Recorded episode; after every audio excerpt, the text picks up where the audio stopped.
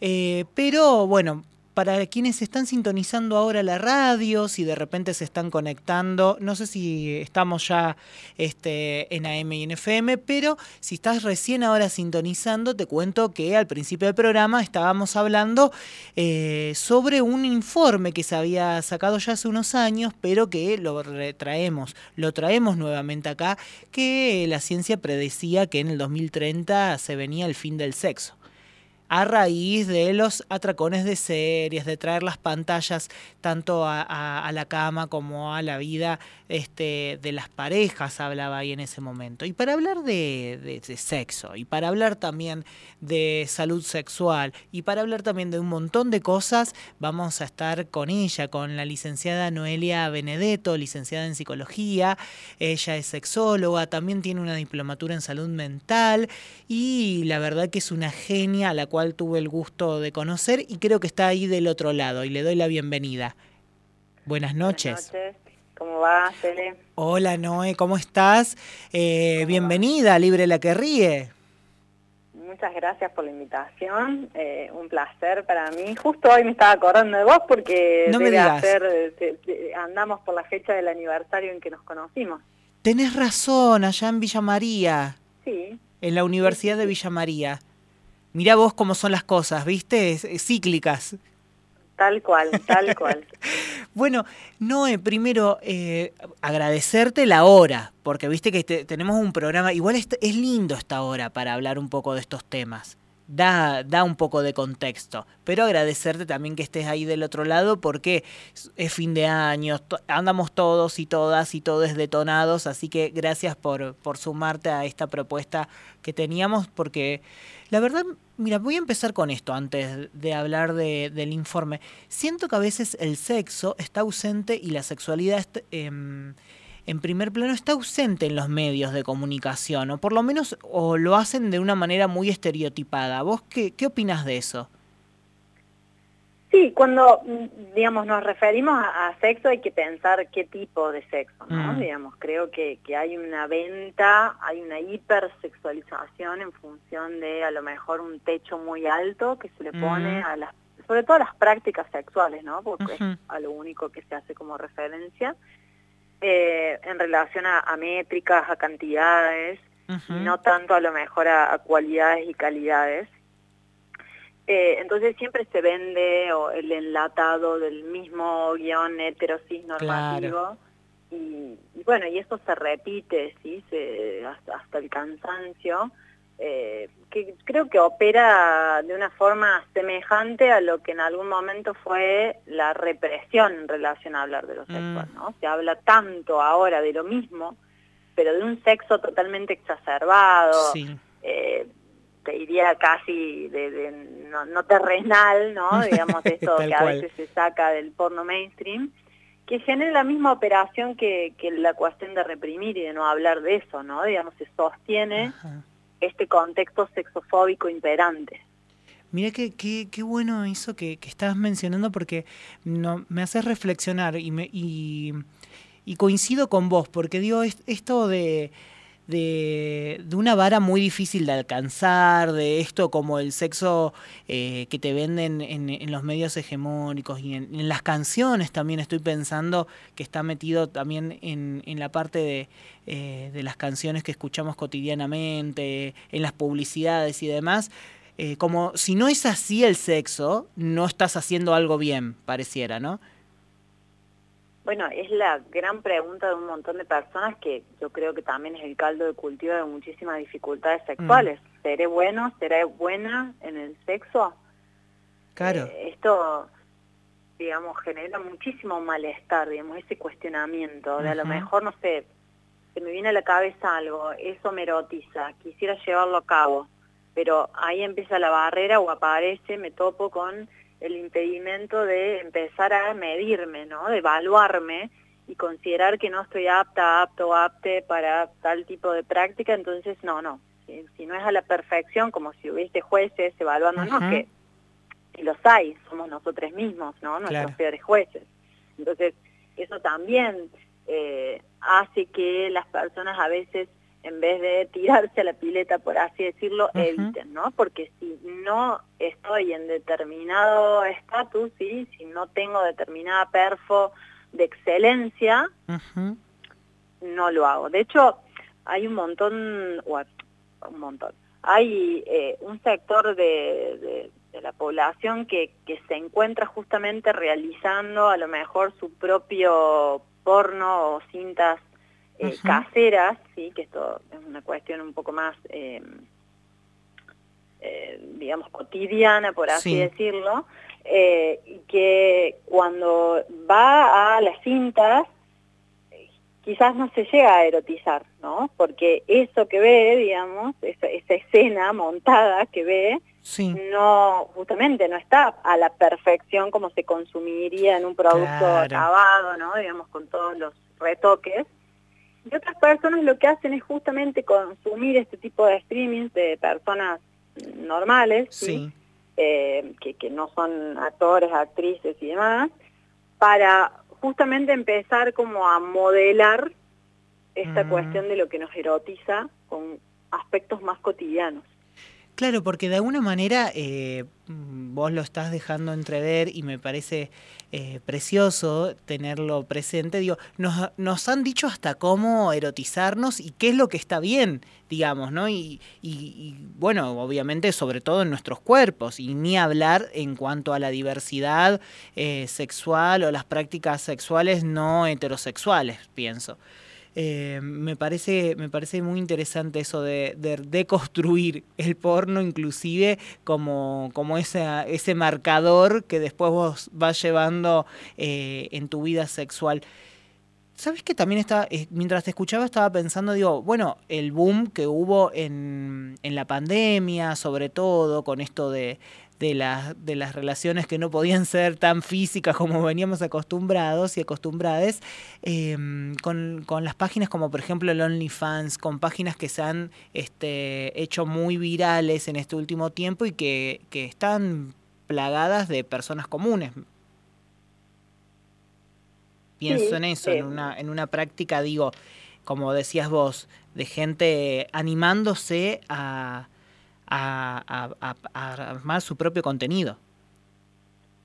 Sí, justamente, digamos, tiene que ver con toda la presencia de lo amateur en, este tipo de, redes y aplicaciones para visibilizar ¿sí? Eh, otro tipo de, sexualidades posibles, otro tipo de guiones, sobre todo, como esto de, hackear desde adentro del sistema, por así decirlo. Sí. Eh, y bueno, esto ha tenido un, un súper impacto, el consumo ha aumentado muchísimo desde que empezó la, pandemia de este tipo de, aplicaciones. Y por eso también, cuando yo te escuchaba al principio de la nota en esto del 2030, ¿no? va a haber sexo, eh, pienso en esto, digamos, ¿qué, mm, qué contemplamos como, como, o qué concepto contemplamos de sexo, ¿no? Porque consumir productos eróticos también tiene que ver con una práctica sexual. Ahí va. Que de repente no nos eh, materializa en in situ en el momento con una situación de coito pene vagina, ¿no? Pero no deja de ser una práctica sexual que es un poco lo, eh, eh, lo, que hay que deconstruir también esto, que decís vos, entendemos a veces la sexualidad como el coito nada más, y esto pene y vagina, y eso es la sexualidad. Y a propósito de, bueno, ya que lo traes a esto de, del informe, de la noticia, eh, la estuviste leyendo un poquitito, igual le comentamos a la audiencia, este, fue como una excusa para traerte acá porque en realidad este, teníamos muchas ganas de hacerlo. Em, habla de un la ciencia predijo que para el 2030 había un fin del sexo por la interrupción de en la vida de las parejas y además me parece como un tinte muy esto, ¿no? Hegemónico, pareja heterosexual y demás, acostada mirando las series. Em, bueno, pero predice de alguna manera que por el alto consumo de pantallas, de alguna manera el sexo y la fantasía se veían como coartadas y si seguían las estadísticas así, un fin del sexo para el 2030 un poquito ya diste a entender cuál es tu, tu opinión al respecto, pero ¿querés explayarte un poquito más? Sí, bueno, a ver, algún tipo de, evidencia tiene que tener el estudio, ¿no? Es de la Universidad de Cambridge y es del año 2017. Sí. Yo lo que tengo como un poco más fresco son los estudios de, eh, de Yale, de Christakis, que dice, predice que para el fin de la pandemia se vienen los nuevos años locos. Ah, mira eh, Christakis lo que dice es, bueno, aproximadamente en todo tiempo histórico donde hubo una pandemia, que aproximadamente la, duración o la permanencia es de cuatro años, ¿sí? hasta que llegamos a desentendernos del concepto pandémico, al final siempre ha sucedido alguna especie de liberación en relación a los placeres y eh, todo lo que tenga que ver con el ocio y el esparcimiento, entre ellos eh, la cuestión de lo sexual. ¿sí? Entonces, él lo, lo, que plantea es una especie de desenfreno sexual y también habla de un, de un derroche económico y demás, pero eh, bueno, eh, son todas eh, como hipótesis a mediano y largo plazo. Claro, claro, claro. Sí, pienso es probable que, digamos, a una época de tanta represión y de tanta consideración y de tanto esto de tener a las prácticas de acercamiento, ni siquiera lo pensaría en lo sexual, como entre algodones, quizás surja alguna operación, digamos, como un efecto rebote, por así decirlo. Sí, lo vemos eh. Eh, en, a grandes rasgos, quizás de repente cuando se flexibilizó todo, que se permitieron de vuelta los encuentros o ahora también lo vemos quizás en los fin de largos y demás que explota todo, la gente tiene mucha necesidad de volver a, contactar, de tocarse, de encontrarse físicamente, digo. Sí, creo que eso das dado en la tecla. No sé si es una cuestión en relación a lo sexual puntualmente, pero creo que hay como una, hay un autor que es Mateo que habla de un concepto que a mí me parece muy pertinente para este momento que es ser de piel. Mm, claro. Y me parece que eso, como que en algún momento el, tema de, un abrazo, de un beso sin barbijo, del contacto, digamos, de, lo que implica piel con piel, bueno, eso genera como, como algo que, que hay una especie de abstinencia, ¿no? Digamos, de lo que hemos cursado, al menos el año pasado y parte de este, que, que sí, ahora hay como una vorágine de, de, poder compensar, es hacer, es hacer, ¿no?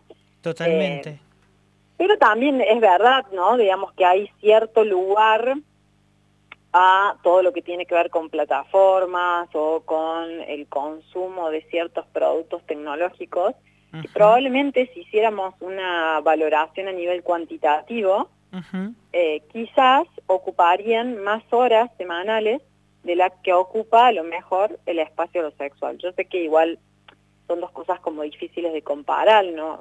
Porque no es lo mismo tener disponibilidad para estar echada viendo una serie que a lo mejor tener toda el, todo el ceremonial de disponibilidad que implica lo sexual.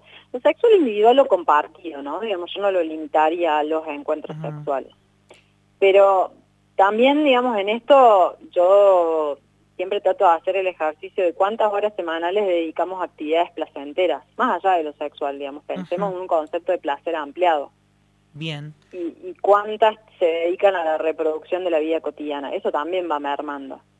Totalmente. podemos hacer un lugar un montón de cosas, generalmente que tienen que ver con conceptos capitalistas del trabajo y de la producción y de la reproducción. Tengo que ser productiva, productiva todo en la vida.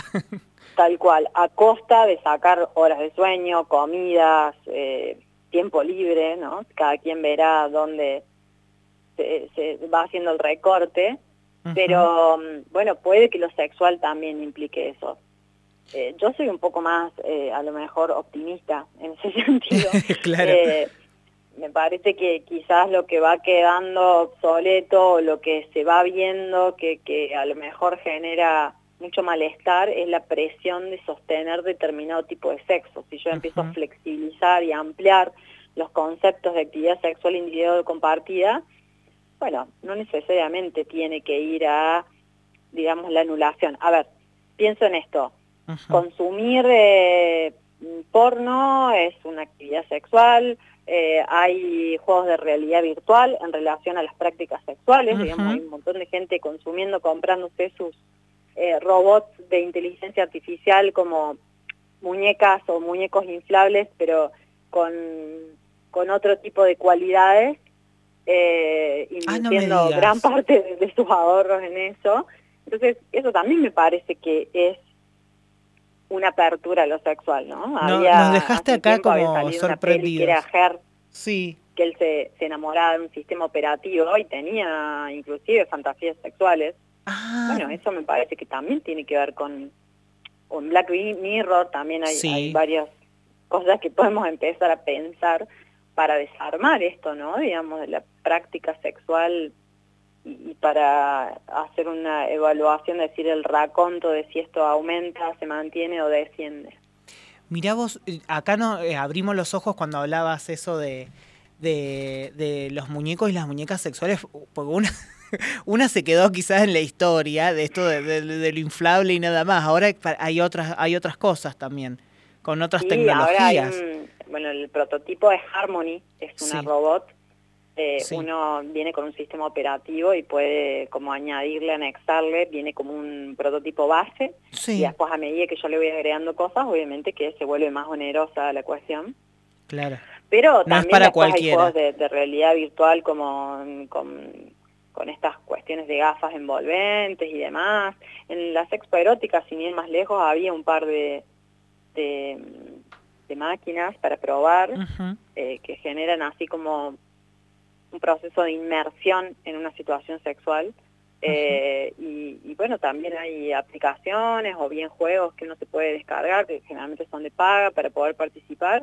Bueno, eso también es una actividad sexual, Claro. ¿no? Digamos, en todo caso será un bombardeo de estímulos que le sumo a situaciones individuales o compartidas de autoestimulación o de, de sexo con otros, pero es un plus más, ¿no?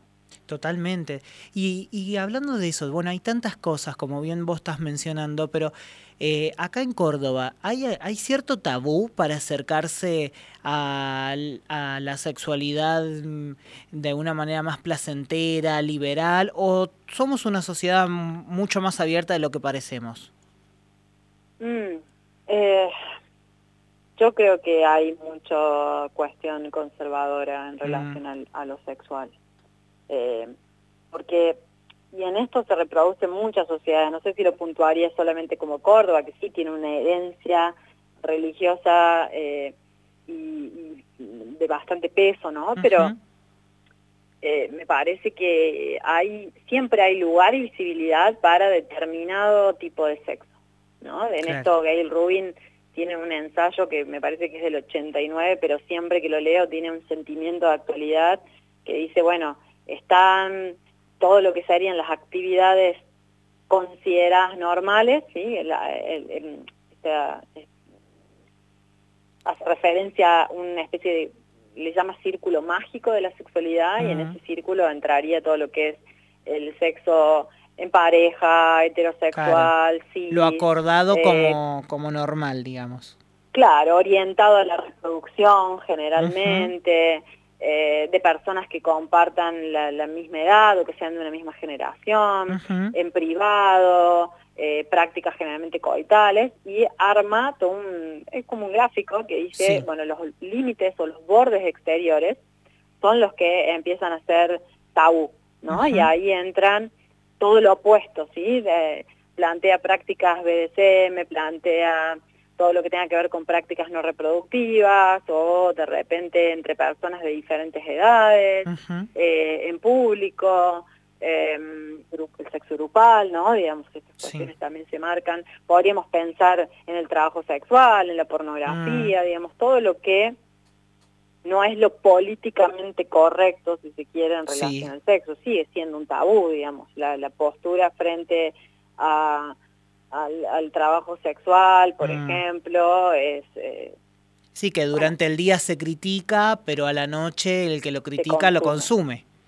Sí, sí, sí, la posición, digamos, a la luz es bastante abolicionista, no hay otra forma de, de pensar, es- digamos, no- nadie lo pensaría como, o, o se lo empieza a cuestionar como un trabajo totalmente válido en sí mismo, ¿no? Digamos, nadie es una generalización, ¿no? Digamos, como gran parte, estamos en una sociedad que marca ese tipo de posiciones, entonces creo que es difícil, que, que se está, que se va haciendo un lugar, ¿sí? de repente Córdoba es pionera en muchas intervenciones, sí. pero casi siempre apuntan a lo morboso o lo mm. hipersexual de la sexualidad. Totalmente, totalmente. Ay, ay, no, me, surgen un montón de preguntas para hacerte. No quiero ser abusiva, pero eh, porque vas tirando un montón de data y digo, de repente voy a ir relacionando con cosas que van sucediendo eh, en lo cotidiano. Digo, no, mira, voy a hablar de un chululaje. Voy a sacar los pochoclos acá. A ver. Pero el caso Wandanara. el Wandagate. El Wandagate, el famoso Wandagate y digo, ¿cuánta? Y es verdad, no solo Córdoba, o sea, eh, demostramos, o en la mayoría de, cómo fue abordado todo el caso, digo, demostramos este, lo conservadores que somos en cuanto em, a, la sexualidad, al cachondeo, a esto de eh, mirar, que si mi pareja miró a alguien cuando cruzaba la calle, digo, esas cosas salieron como a la luz, a pesar de estar en el 2021, ¿no? ¿Qué opinas vos? Uh, para, para este, este caso yo creo que, hay muchísima tela para cortar. En principio mm, creo que hay como un concepto de las personas como propiedad privada, como, mm. como, un objeto de posesión que, sigue como muy instalado, ¿no? Claro, ya que le entra a eh, revisar el celular cuando se está bañando es terrible. Eso, o pensar en esta cuestión de que porque alguien es casado no funciona como objeto de deseo, sí, no podría ser deseable, digamos, a ver, pensemos en esto, ¿no? Digamos, nos unimos mononormadamente por convenciones socioculturales, ¿no? No es una cuestión que está a priori.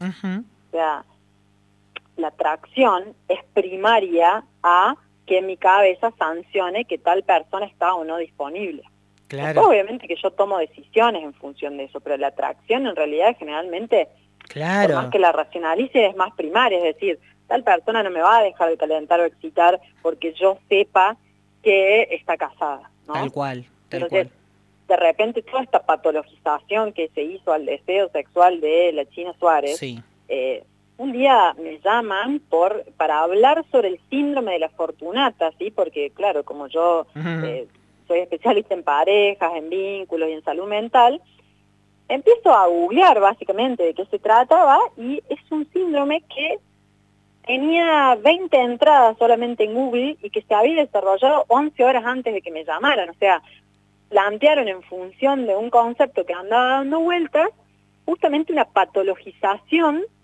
de una posición deseable de alguien. Ah, bueno. ¿No? Deseante más que deseable. Sí. Entonces, decía, bueno, el síndrome de la fortunata son aquellas socializadas mujeres generalmente, ¿no? Sí. Que eh, se sienten atraídas por personas casadas.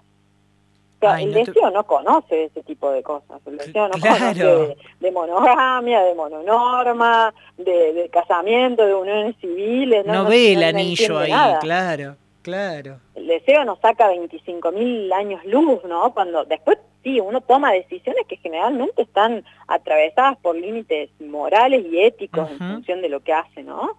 Pero creo que patologizar eh, la posición eh, deseante de alguien me, pareció terrible, sí, sumamente estigmatizante. Inventar un diagnóstico, difundirlo, patologizar, eh, es, muy fuerte.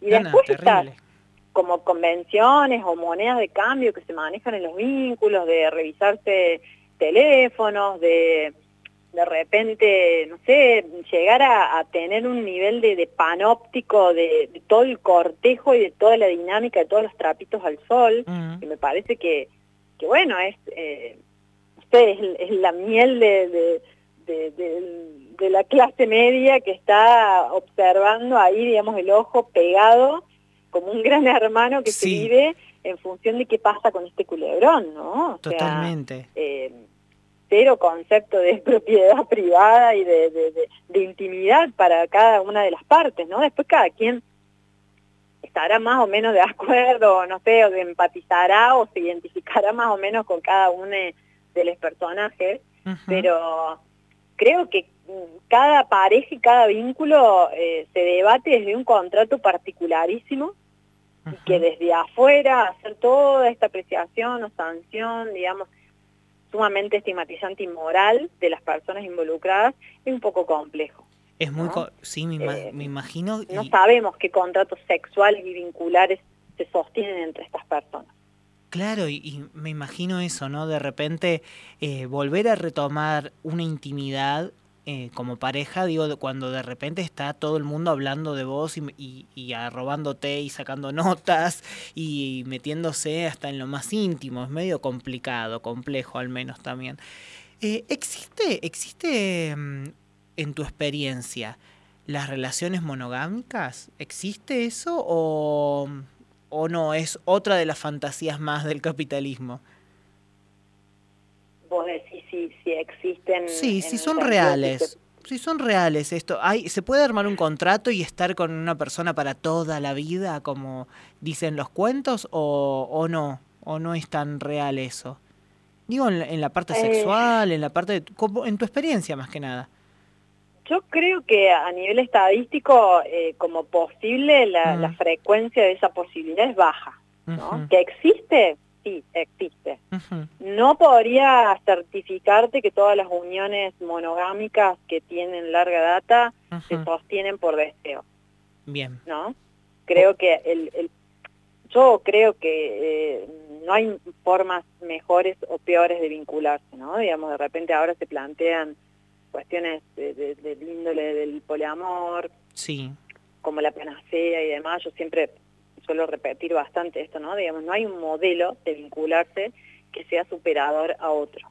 Y creo, ¿sí? que cada vez que yo me vincule con alguien y la obligación haga una operación ahí, eso es lo que hay que hacerle foco, ¿no? Digamos, no es lo mismo que yo desee estar solamente con alguien, esa persona me corresponde el tiempo que se pueda, y que a lo mejor pautemos cierta exclusividad, ¿no? Eh, a en algún momento empezar a sentirme súper atraída por otra persona y ya tener que estar peleándome conmigo misma porque tengo un contrato con alguien, ¿no? Digamos, mm. entonces me quedo en un lugar de manera obligada. Eso también se podría repetir si yo estuviese en una trieja o si de repente tuviese un vínculo de tipo abierto en algún aspecto. Eh, no necesariamente tiene que pasar, digamos, en una eh, pareja de dos personas, ¿no? Digamos, en esto Basalo dice, Brigitte Basalo dice, acá no se está debatiendo la cantidad de personas de un vínculo, sino la estructura como tal. Claro, claro, claro. Y ahí vuelve esta operatoria del concepto de la otra persona como propiedad privada. Yo creo que el deseo es algo, vuelvo a decir, que nos saca 25.000 cuerpos y uno tomará decisiones en función de a dónde ese deseo se va depositando, ¿no? Eh, es, muy volátil, eh, entonces es complejo que se quede en un mismo lugar siempre, eh, como, como en los cuentos. considero que hay personas que, que lo sostienen a rajatabla, ya sea por obligación, por un deseo genuino, o bien también porque en cierta forma no se presentan otras opciones, no, no, en su cabeza no se hacen a la posibilidad de esto de decir, bueno, puedo tener otras opciones, puedo, puedo permitirme vincularme con otras personas. Eh, pero bueno, es, es, una forma. Habrá personas que esto lo pueden hacer funcionar, ¿sí? sin que se les represente una cuestión obligatoria, y habrá personas que les funciona secuencialmente, ¿no? Esto de las monogamias seriales, ¿no? Eh, y habrá personas que no, digamos, que, que a lo mejor unirse eh, de manera sexoafectiva con una sola persona durante un periodo determinado de tiempo tiene un costo muy alto. Qué, qué interesante esto que, traes del deseo, porque eh, pienso también en las grandes desconexiones. Digo, Em, también hay que tener de alguna manera cierta conexión para reconocer cuál es tu deseo. Hay gente a veces que, que anda por la vida eh, sin estar conectado a, la parte más emocional, a la, viste, son 100% mentales o, quieren este, demostrarse así. Y digo, qué, qué difícil que debe ser eh, volver a conectar con, con esas sensaciones para esas personas. Sí, es, es difícil, sobre todo porque mm, el registro del propio deseo, ni siquiera lo vamos a hablar en términos psicoanalísticos porque sería totalmente inaccesible, ¿no? Digamos, de qué es lo que realmente deseamos cuando deseamos. pensémoslo en términos sexuales nada más. Sí. Es, es una pregunta difícil de responder, sobre todo también, no sé, pensémoslo en el caso nuestro, de, socializadas eh, como mujeres en función de, de estar siempre pensando en qué sería funcional el deseo del otro. Claro. Digamos, es más fácil responder a la pregunta de qué es lo que le gustaría o qué es lo que estaría deseando esa otra persona que resulta significativa para mí, antes que responder a la pregunta de por mí misma. Totalmente. Entonces, hay como una opacidad, un nivel de, opacidad en, esos aspectos que, bueno, tiene que ver también con modos de socialización, modos de vivir los placeres, ¿no? Eh, a veces, digamos, enfocarse en el propio placer puede ser tildado por algún sector de cierto egoísmo, ¿sí? El tema es que sin el registro propio de lo que resulta placentero deseable, ¿cómo puedo hacer para compartirlo? Claro, absolutamente.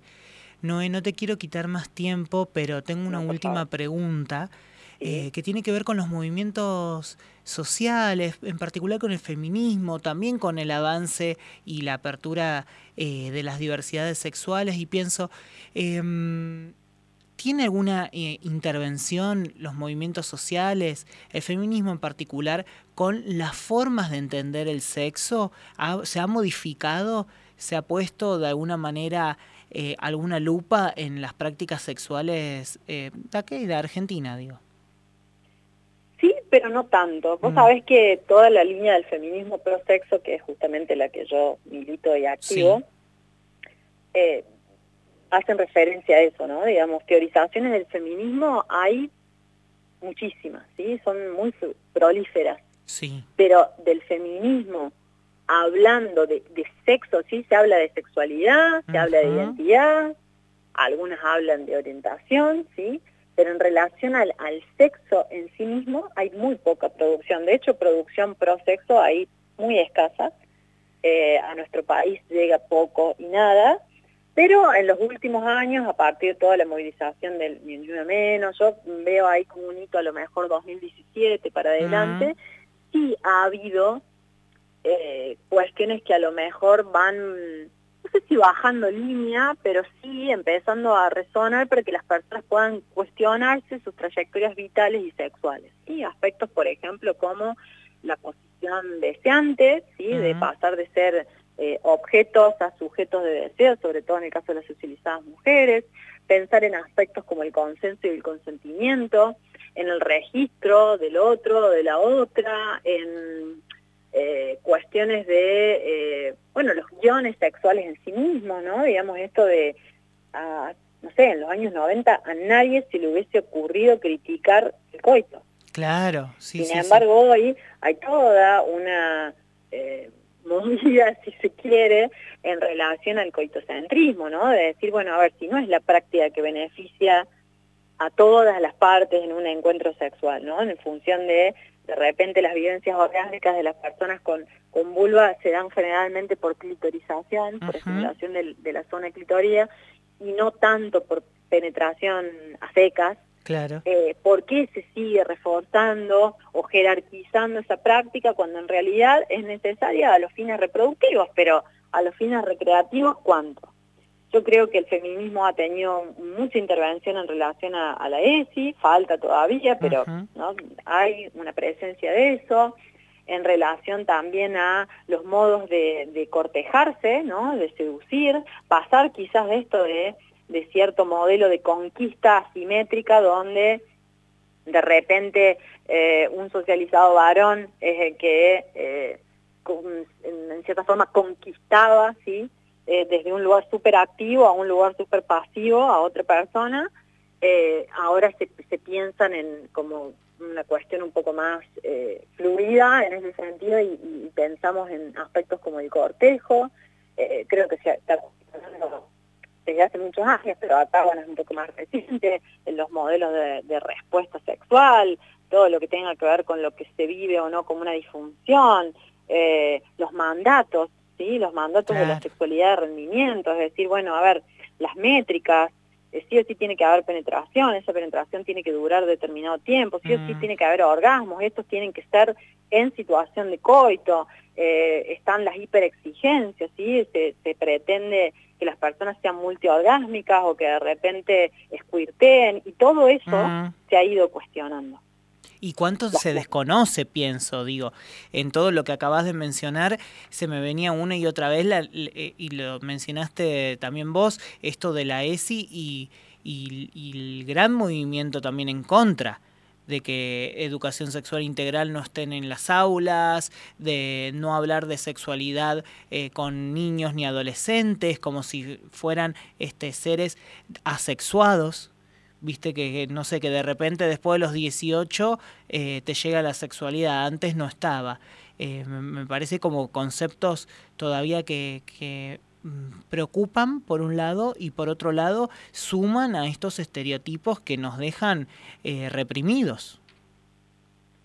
Sí, sobre todo una lectura a lo mejor muy liviana, ¿no? Digamos, de mm. pensar que sexualidad es solamente genitalidad y, prácticas sexuales en sí, en lo que tiene que ver con la educación. O sea, la ESI eh, opera en cuestiones, por ejemplo, de visibilizar y de puntualizar y de sensibilizar en relación a la educación emocional.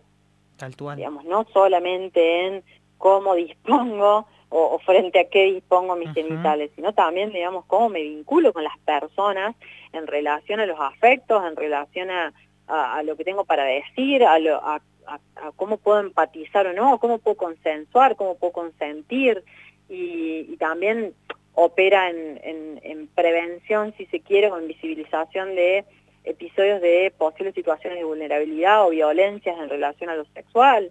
Eh, hay, hay multiplicidad de aristas en la que la ESI eh, yo no le veo aportes negativos, pero se linkea con la parte más eh, lineal o, eh, más eh, superficial. de lo que linkea la palabra sexo, ¿no? se descuelga todo esto, ¿no? De lo, de lo sexofóbico. Así es. Noelia, fue un placer, un placer tenerte en el programa. Me encantaría volver a repetir porque tengo un montón de preguntas más para hacerte y sé que quedan muchas más, este, porque es un mundo inagotable, digo. Eh, y esto de, eh, de abordar el deseo me parece, y la fantasía, es algo que tratamos de hacer todas las noches aquí desde el programa. Cuando quieran, yo encantada de, bueno, de compartir un espacio, un diálogo con vos, Ele, así que eh, antes que nada agradecerles nuevamente la, invitación, es un, honor para mí, así que bueno, lo, lo que queda en el tintero lo, lo podemos ir desarmando cuando quieran. Al contrario, un placer y un honor para nosotras. Te mando un abrazo gigante, Noé. Muchas gracias por toda esta información, siempre impecable y precisa. De nada, que tengan buenas noches y bueno, que hay que hacerle algún lugar al, placer, el placer ampliado, no necesariamente a la cuestión de lo sexual propiamente dicho. Totalmente. Licenciada Noelia Benedetto, a quien libre la que ríe, con nosotras hablando de sexo.